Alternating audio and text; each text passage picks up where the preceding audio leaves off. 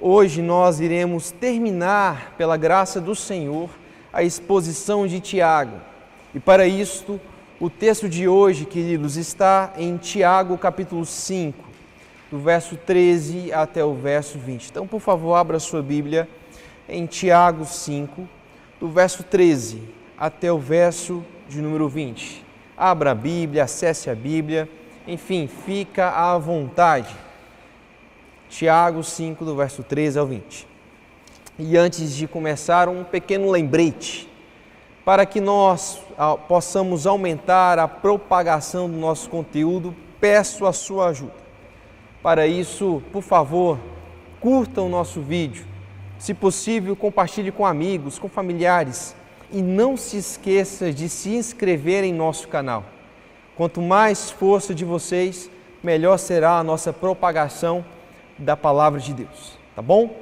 Tiago 5, do verso 13 até o verso de número 20.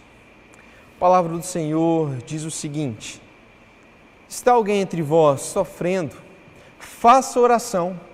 Está alguém alegre? Cante louvores. Está alguém entre vós doente? Chame os presbíteros da igreja, e estes faça oração sobre ele, ungindo com óleo em nome do Senhor. E a oração da fé salvará o enfermo, e o Senhor o levantará. E se houver cometido pecados, ser-lhe-ão perdoados. Confessais, pois, os vossos pecados uns aos outros e orais uns pelos outros, para serdes curados. Muito pode, por sua eficácia, a súplica do justo. Elias era um homem semelhante a nós, sujeito aos mesmos sentimentos, e orou e com instância para que não chovesse sobre a terra, e por três anos e seis meses não choveu.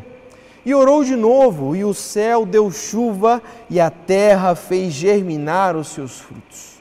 Meus irmãos, se algum entre vós se desviar da verdade e alguém o converter, sabei que aquele que converte o pecador do seu caminho errado salvará da morte a alma dele e cobrirá multidões de pecados. Queridos, vamos orar? Oremos. Obrigado, Pai, pela tua palavra que é viva e eficaz. Fala conosco, Senhor. Nos dê sabedoria, nos dê discernimento, nos ajude a entender a Sua voz sobre as nossas vidas. Transforma-nos segundo a Sua vontade. Perdão pelos nossos pecados, pelas nossas ofensas e nos transforme mais parecidos com Teu Filho Jesus. Esta é a nossa oração, Pai. Nos ajude a entender a Sua vontade para as nossas vidas. Aplica a Tua palavra em nós e que sejamos, Pai, pessoas sujeitas à Tua palavra, pessoas que adoram o Senhor de verdade, pessoas que amam o Senhor. Para isso, nos transforma, Pai, em nome de Jesus livra-nos de nós mesmos e nos ajude, Pai, a fazer a tua vontade e não a nós. Em nome de Jesus, amém. Queridos, muito se fala sobre o poder da oração. Tanto é que muitas vezes nós vemos vários filmes cujo a temática principal é a oração. A oração, de fato, deve fazer parte da vida cristã afinal, é uma forma em que nós podemos conversar com Deus. A oração, segundo a Bíblia, é poderosa e pode mudar toda a nossa realidade. E para isso, queridos, gostaria de contar uma história para vocês, uma história real, não é apenas uma ficção. Segundo a internet, um relato de Sara Galene, uma mestre biomédica, aliás, bioengenheira, ela precisava muito de um emprego que coincidisse com a sua rotina de estudos, que na época estava fazendo o seu mestrado. A sua bolsa de mestrado estava quase acabando. E enfim, ela precisava de um sustento para que continuasse os seus estudos e terminasse. Então, em um dia de desespero, um dia bem triste, no qual ela não tinha mais esperança, ela resolveu fazer uma oração sincera a Deus, pedindo para que Ele provesse o suficiente para o seu futuro. E quando ela disse amém, o telefone tocou e ela, acabado de, ela havia acabado de ser convocada para trabalhar numa grande empresa da sua cidade. Queridos, a oração, ela deve fazer parte da nossa vida. É algo essencial para nós, uma vez que nós conhecemos a Jesus. E quando nós falamos de oração, é impossível nós não nos atentarmos aos detalhes em que Tiago nos orienta aqui. Tiago fala amplamente em toda a sua carta sobre a questão da língua, fala sobre caráter, fala sobre juramento, fala sobre finanças. E ele termina ali a sua carta falando sobre a oração. Sem dúvida, queridos, a oração é um privilégio sublime, sagrado, cujo somente o cristão tem.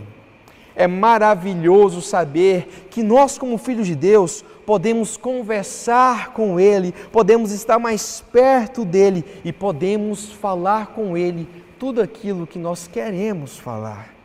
Nessa sessão, Tiago nos incentiva a orar, a conversar com Deus.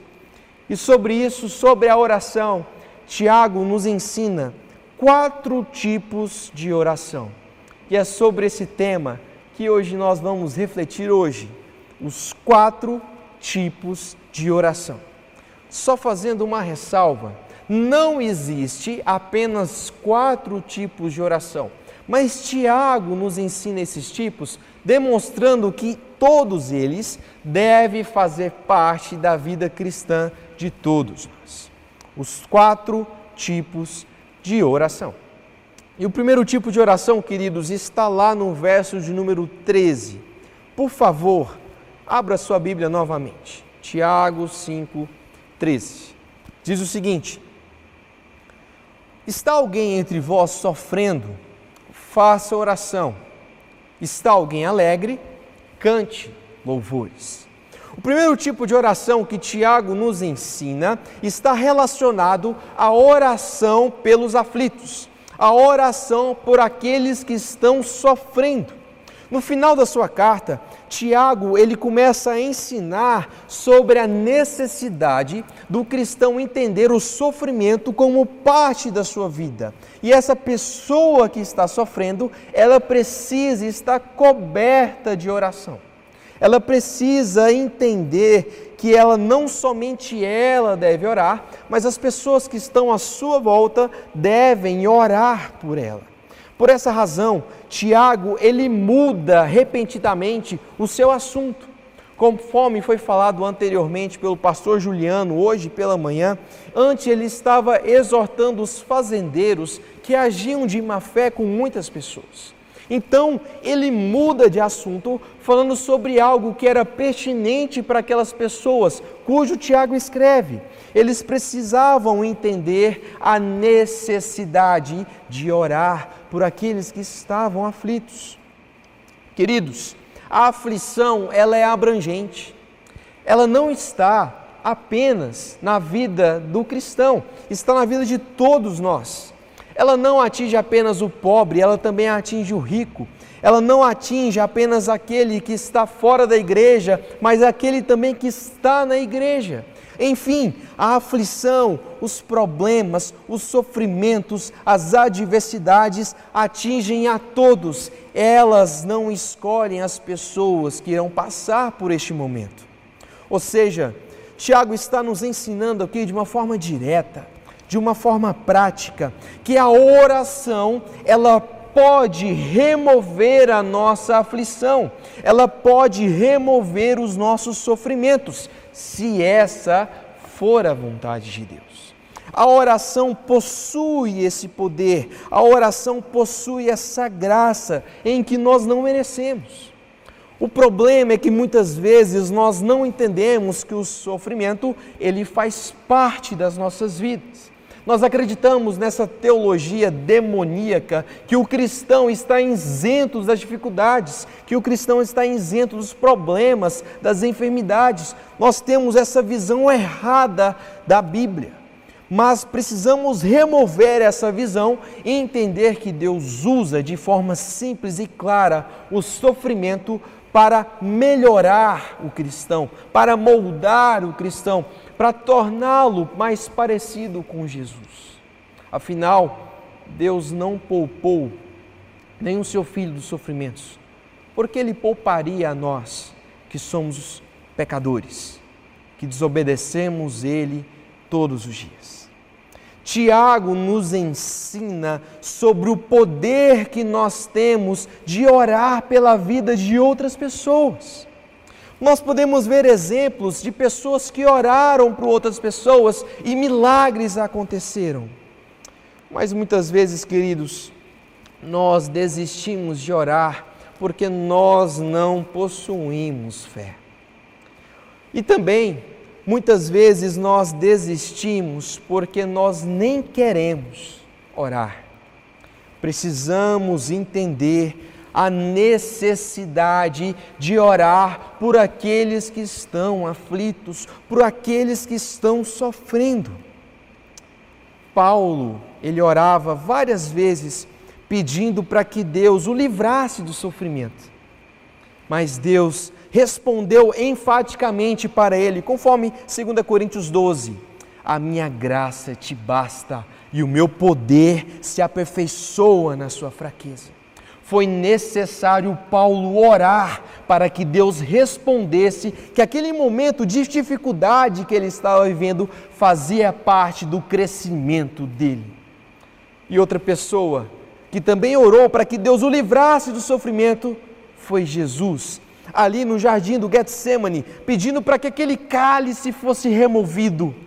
Mas isso não aconteceu, porque o Pai não removeu o cálice, mas deu forças para Cristo obedecê-lo ao Pai e também cumprir a sua missão, morrendo no nosso lugar. Sendo assim, queridos, precisamos entender que a oração é uma tática, é uma estratégia revolucionária que pode mudar a vida das pessoas. Sendo assim, precisamos orar, conversar com Deus para que aquelas pessoas sejam atendidas pela sua graça, pela sua misericórdia.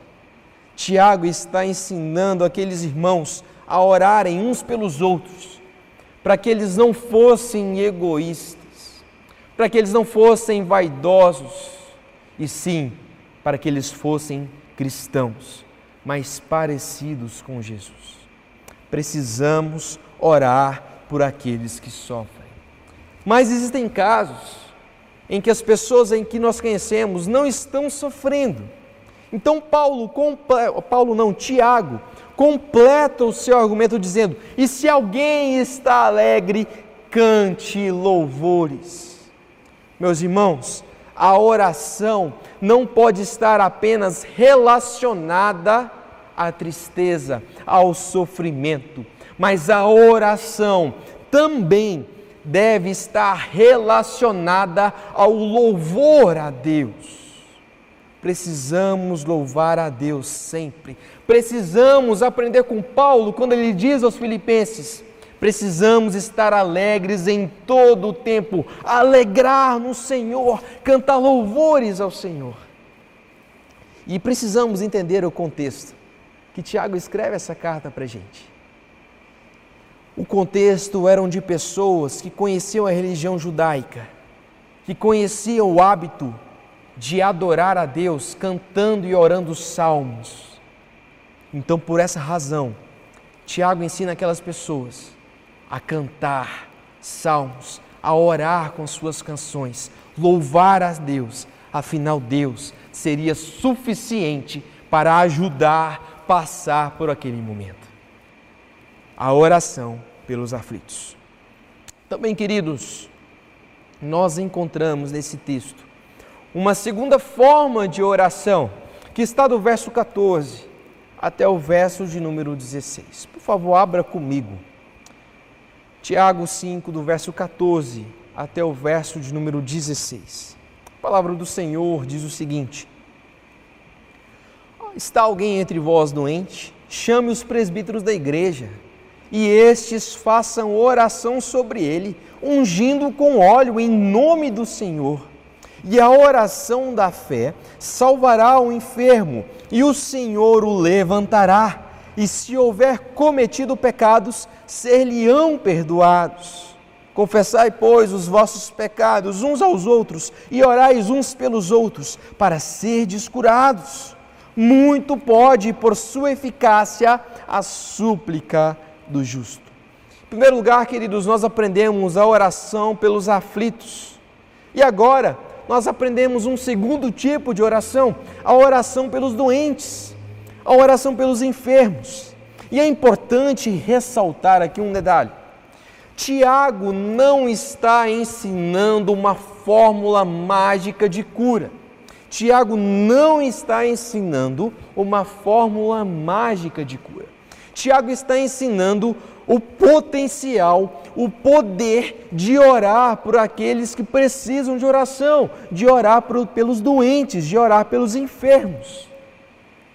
Precisamos orar por aqueles que precisam das nossas orações, que estão doentes, que estão enfermos, que não conseguem ir à nossa igreja, ir à nossa comunidade, participar dos nossos cultos, participar dos nossos estudos bíblicos.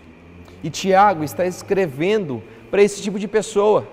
Porque naquela época, queridos, muitos enfermos não poderiam ir à igreja porque estavam impedidos pelas suas enfermidades.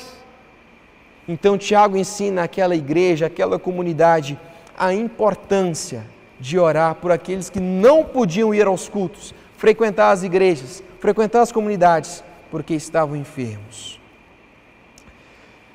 Então, o que Tiago está querendo nos ensinar? Tiago está nos ensinando claramente que precisamos orar por essas pessoas, mas também precisamos dar conhecimento para os líderes da igreja para que providenciem uma visita a essas pessoas, para que possam orar pessoalmente por essas pessoas, para que possam ajudá-la, para que possam dar uma assistência a esse tipo de pessoas. Paulo havia orientado isso em 1 Coríntios 5. Então, queridos, precisamos não somente orar pelos doentes, mas precisamos alertar os nossos líderes para que orem também. Eles precisam orar. Mas é importante aqui ressaltar o contexto dessa passagem. Quando nós olhamos ali para a versão original, ou seja, ali no grego, percebemos que a enfermidade dessa pessoa é um caso especial. Por quê? Porque nesse caso aqui, a interpretação nos diz, a Bíblia nos diz, que essas pessoas estavam enfermas por causa dos seus pecados, ou melhor, conforme a tradução literal, por causa do seu pecado. Enfim, as enfermidades nessa situação estavam relacionados a pecados não confessados, a pecados não arrependidos, a pecados sem transformação.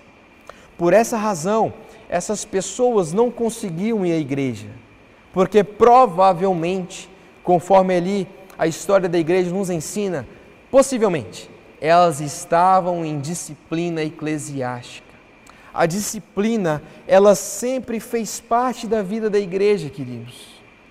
Paulo nos ensina que aqueles que não arrependem dos seus pecados, aqueles que não são transformados por Jesus, não podem fazer parte da igreja do Senhor. É necessário o arrependimento, porque o pecado daquelas pessoas podem levar para que outras pessoas pequem também, afinal elas se tornam referenciais precisavam ser retirados se eles não se arrependessem. Afinal, a comunidade cristã ela deve ser caracterizada pelo verdadeiro arrependimento. Quem dera, queridos, hoje fôssemos assim. Talvez a nossa igreja estaria mais sadia, mais coerente com aquilo que a palavra nos ensina. Mas enfim, queridos, nós não podemos desistir dessas pessoas por mais que elas estejam doentes, por mais que elas não confessaram o seu pecado, por mais que elas não se arrependeram dos seus pecados, nós temos uma tarefa. Nós possuímos uma missão que é de orar por elas, para que Deus conduza essas pessoas à cura, ao arrependimento. Afinal, como diz em 1 João, capítulo 5, verso 14 e 15. Ouve quando lhe pedimos, estamos certos que obtemos os pedidos que temos feito. Nós sabemos que Deus nos escuta, amado, amada. Então ore. E se for da vontade de Deus, essa pessoa será transformada. Tenha fé em Deus. Ele é poderoso. A oração da fé é uma oração oferecida quando estamos dentro da vontade de Deus. Os presbíteros, os diáconos, os nossos líderes precisam estar de acordo com a vontade de Deus. Afinal, quando eles fazem aquilo que Deus quer, eles fazem a diferença. Tiago não está nos ensinando aqui que precisamos buscar curandeiros, precisamos buscar pessoas poderosas. Não, precisamos é orar por essas pessoas. Enfim, queridos, precisamos não somente orar pelos aflitos, mas também precisamos orar pelos doentes. E é importante ressaltar alguns detalhes aqui. Tiago nos ensina de uma forma prática que a oração, segundo o texto, o verso 14, deve estar também com a unção com óleo. E aqui entra numa controvérsia que muitos de nós não sabemos. A unção com óleo naquela época está relacionado a óleos medicinais. Ou seja, eram remédios, medicamentos em que os presbíteros compravam e ali oravam por eles. E a unção, na sua tradução, significa massagem. Ou seja, os presbíteros não só oravam com essas pessoas, como também medicavam, passavam óleo sobre aqueles enfermos, e assim, associado com a medicina, aquelas pessoas também eram curadas. Não podemos atribuir a cura somente à unção com óleo. Afinal, como o texto diz, é um complemento. O poder da cura está na oração com fé, conforme diz o verso de número 15. Apenas Deus pode o levantar, apenas Deus pode perdoar. E o verso 16 nos ensina também algo interessante para a gente que também precisamos confessar os nossos pecados uns aos outros. O texto em nenhuma hora nos diz que precisamos confessar o nosso pecado a uma pessoa específica, mas para que todas as pessoas que foram atingidas pelos nossos pecados tomem conhecimento e assim nos perdoem pelas nossas faltas. Não está falando que precisamos confessar apenas para o pastor apenas para os diáconos, apenas pelos nossos líderes de pequenos grupos. Não, não está dizendo isso. Está dizendo que precisamos confessar uns aos outros. Mas também não está dizendo que é para confessar para todos. Porque muitas pessoas não possuem a fé cristã. Sendo assim, ela não está capacitada a te orientar, a te ajudar, a te aconselhar para que você mude. Mas a Bíblia nos ensina que precisamos confessar os nossos pecados. Em Deus, em primeiro lugar, e também para as pessoas que são atingidas pelos nossos pecados. E talvez você está se remoendo aí, se perguntando, mas pastor e a disciplina em que todo mundo fica sabendo que é aplicado na nossa igreja. Sim, pecados secretos devem ser disciplinados em secreto, mas pecados públicos, pecados que muitas pessoas foram atingidas, precisam de uma disciplina pública. A Bíblia nos ensina isso. Talvez outro dia podemos aprender um pouco mais sobre essa questão. Mas nós, em nenhuma situação, podemos deixar de orar pelos doentes, por aqueles que estão em pecado, para aqueles que estão enfermos, talvez é por você. Precisamos orar por você. Nos diga, nos confesse e nos ajude a ajudar você na força de Jesus. Queridos, Tiago também nos ensina outro tipo de oração. Está localizado ali em Tiago 5, verso 17 e verso de número 18. Diz o seguinte: Elias era um homem semelhante a nós, sujeitos aos mesmos sentimentos, e orou com instância para que não chovesse sobre a terra. E por três anos e seis meses não choveu.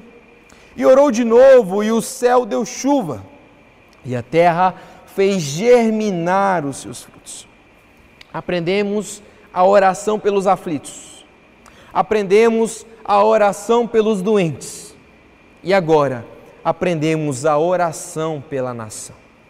Permita-me falar um pouco mais sobre isso.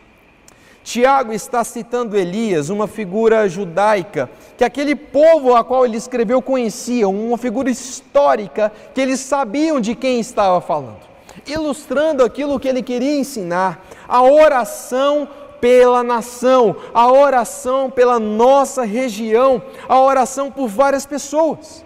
E por que, que ele cita Elias? Porque Elias, ali localizado em 1 Reis, capítulo 1, do verso 7 ao 18, ele está localizado numa época cujo rei Acabe e sua rainha Jezabel havia se afastado de Deus e havia conduzido o povo de Deus a adorar o outro Deus, que é o Deus Baal.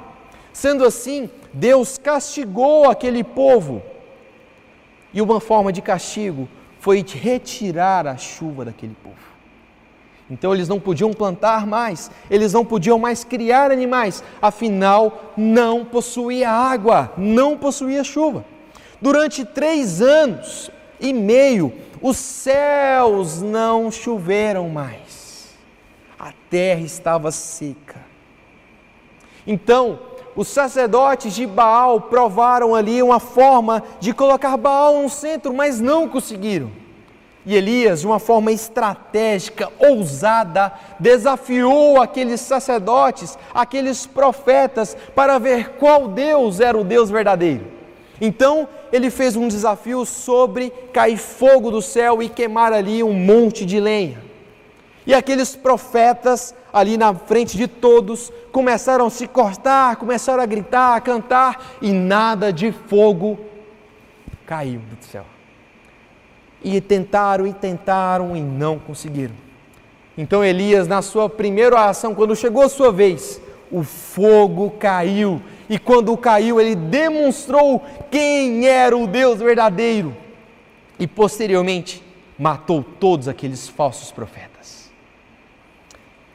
Tiago cita o exemplo de Elias, porque posteriormente Elias orou várias vezes para que a chuva caísse sobre a sua região, afinal, a sua região, a sua nação, o seu país precisava de águas dos céus.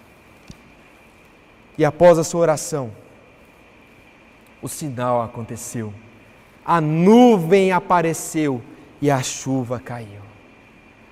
Queridos, nós também precisamos da chuva de Deus para as nossas vidas. Nós precisamos da bênção do Senhor para nós. Para isso, precisamos orar pela nossa nação. Precisamos orar pelos nossos governantes, que muitas vezes não são tão legais assim. Muitas vezes conseguem ser mais ignorantes e burros do que nós precisamos. Mas não deve ser a razão de nós pararmos de orar por eles, orar pelo nosso país. E precisamos orar com fé, com persistência, sem desistir, com esperança. Como afinal o texto diz, e orar com instância. Queridos, quando eu percebi esse detalhe, eu percebi o quão é maravilhoso a palavra de Deus. Orar com instância, na tradução, significa orar com oração.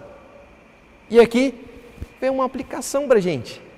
Muitas vezes as nossas orações não são orações, são vãs repetições de desejos egoístas, de desejos vaidosos, de desejos humanos, que não são segundo a vontade de Deus, mas segundo a nossa vontade. A nossa oração deve ser baseada na vontade de Deus e não na nossa. Porque se for na vontade de Deus, a nossa oração terá eficácia, a nossa oração terá poder. Queridos, precisamos orar pela nossa nação, precisamos orar com fé, com persistência. O poder da oração é o maior poder que existe. Afinal, como diz Tiago 5,16, muito pode, por sua eficácia, a súplica do justo. Muitos acham que a humanidade progrediu quando inventou ali os trens de ferro a vapor. Outros acham que a humanidade progrediu quando inventaram ali as TNTs, as dinamites. Outros acham que a humanidade progrediu quando inventaram as bombas atômicas mas na verdade a humanidade só vai progredir quando todos dobrarem os seus joelhos e orarem ao Deus verdadeiro, clamando por sua graça, por sua misericórdia. Glória a Deus. Precisamos orar pelos aflitos, precisamos orar pelos doentes, precisamos orar pela nossa nação. E por último, queridos, vamos ler o verso 19 e verso de número 20. Meus irmãos, se algum entre vós se desviar da verdade e alguém o converter, sabei que aquele que converte o pecador do seu caminho errado salvará da morte a alma dele e cobrirá a multidão de pecados. Aqui, queridos, nós aprendemos o quarto tipo de oração que é a oração pelos que estão desviados da fé, a oração pelos que estão afastados da fé. Uma oração que deve estar presente todos os dias nas nossas vidas. Se nós oramos pelos aflitos, se nós oramos pelos enfermos, se nós oramos pelo nosso país, nós devemos orar por aqueles que estavam com nós em nossa comunidade, em nossa igreja, que por algum motivo se afastou, que não está entre nós, mas ainda estão vivos ainda existe esperança. E talvez você conheça alguém que esteja assim, alguém que fazia parte do seu ciclo de amizade cristã, mas que não está mais, que alguém que frequentava os cultos com você, mas não está mais. Ore por ele. A Bíblia ensina para orar por ele, não desistir e orar e orar e orar. E quando achar que você orou demais, você vai orar mais uma vez. Tiago ensina a orar pelos desviados.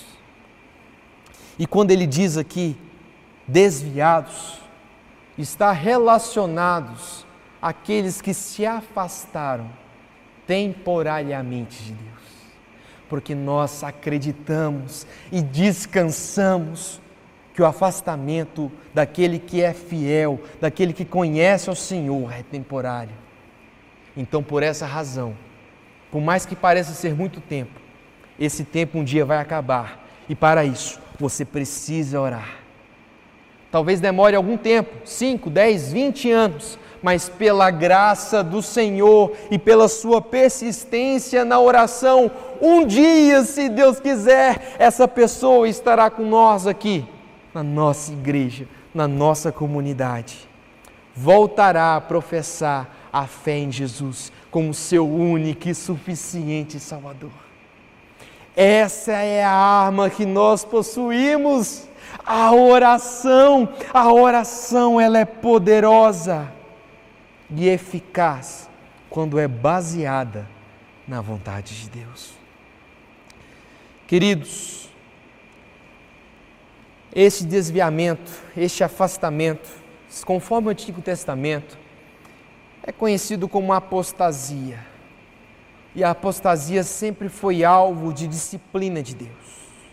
Talvez essa pessoa, ou talvez seja você, esteja afastada do Senhor, esteja desviada do Senhor. Talvez hoje você não professa mais Jesus como seu Salvador. Entenda que Deus está tratando você. Deus está disciplinando você. E talvez a sua vida não está legal, mas Deus está te moldando. E se você tem a oportunidade de escutar essa mensagem baseada na palavra de Deus, significa que Deus está te chamando de volta.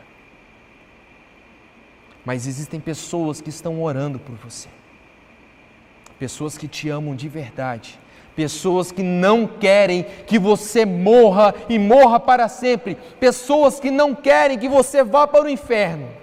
Ainda existe esperança, e quando houver esperança, nós estaremos orando, afinal, a oração tem poder. A Bíblia nos ensina. Jesus, havia advertido a Pedro que Satanás estava ali rodeando ele. Jesus tinha ensinado: olha, Pedro, toma cuidado, o tranca-rua está aí por volta, velho. Mas Pedro não acreditou. Pedro não creu. Tanto é que ele discutiu com Jesus. E quando ele deveria estar orando, Pedro estava dormindo. E não é a se admirar que Pedro negou Jesus três vezes.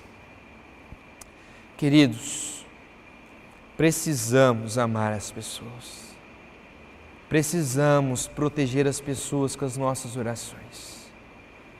Precisamos orar diariamente. Tiago nos ensina sobre essa questão. E por fim, já concluindo, a nossa fé, conforme Tiago, deve estar baseada numa fé de oração. Quanto tempo você ora por dia? Um minuto? Dois? Três? Cinco? É o suficiente? Ou será que todos nós precisamos orar mais? Precisamos dobrar os nossos joelhos e orar conforme a vontade de Deus e estar mais perto de Deus e sermos mais íntimos de Deus. Nos humilharmos diante do Senhor, contar para Ele os nossos planos, os nossos sonhos, os nossos desejos e ver se Ele aprova todas essas questões. Precisamos orar mais.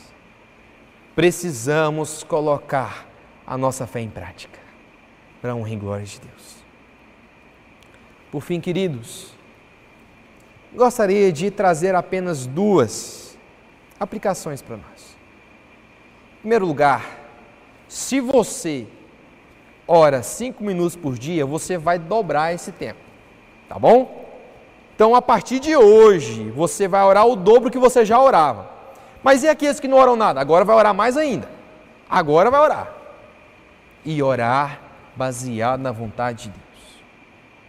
Orar com fé orar pelos seus amigos, orar pelos seus familiares, orar pela sua família, orar pelo seu emprego, orar pelo seu dia a dia, orar pela sua casa, orar para que pessoas conheçam a Jesus, orar para que eles que estão sofrendo deixem de sofrer, orar para aqueles que estão enfermos sejam curados, orar pelos nossos governantes, orar pelo nosso país, orar pela pregação do Evangelho. Ou seja, você tem motivos de sobra para orar, então ore e ore mais. Uma segunda aplicação: que a sua oração seja baseada na palavra, e para isso, leia mais a Bíblia. Leia a Bíblia de manhã, meu querido, minha querida. Leia no almoço, leia na janta, leia antes de dormir, leia durante o dia. Leia a Bíblia, abra no celular, está tão fácil. Medite naqueles versículos, comente aquilo que você entendeu, medite naquilo que você não entendeu. Se não entendeu, pergunte para o seu líder, amado. Faça a sua parte, interprete a palavra do Senhor, aprenda com Deus e compartilhe. Você possui esse poder que Deus te deu. Poder que Deus te deu. Você não é bom, mas graças à palavra de Deus, graças a Jesus, você pode salvar pessoas, conforme o texto nos diz. Você pode levar a palavra de salvação para as pessoas. Pode ser instrumento de bênção. Mas veja bem, você não salva ninguém, mas a palavra que você prega salva. Então pregue. Fale de Jesus. Fale de Jesus. Vamos orar.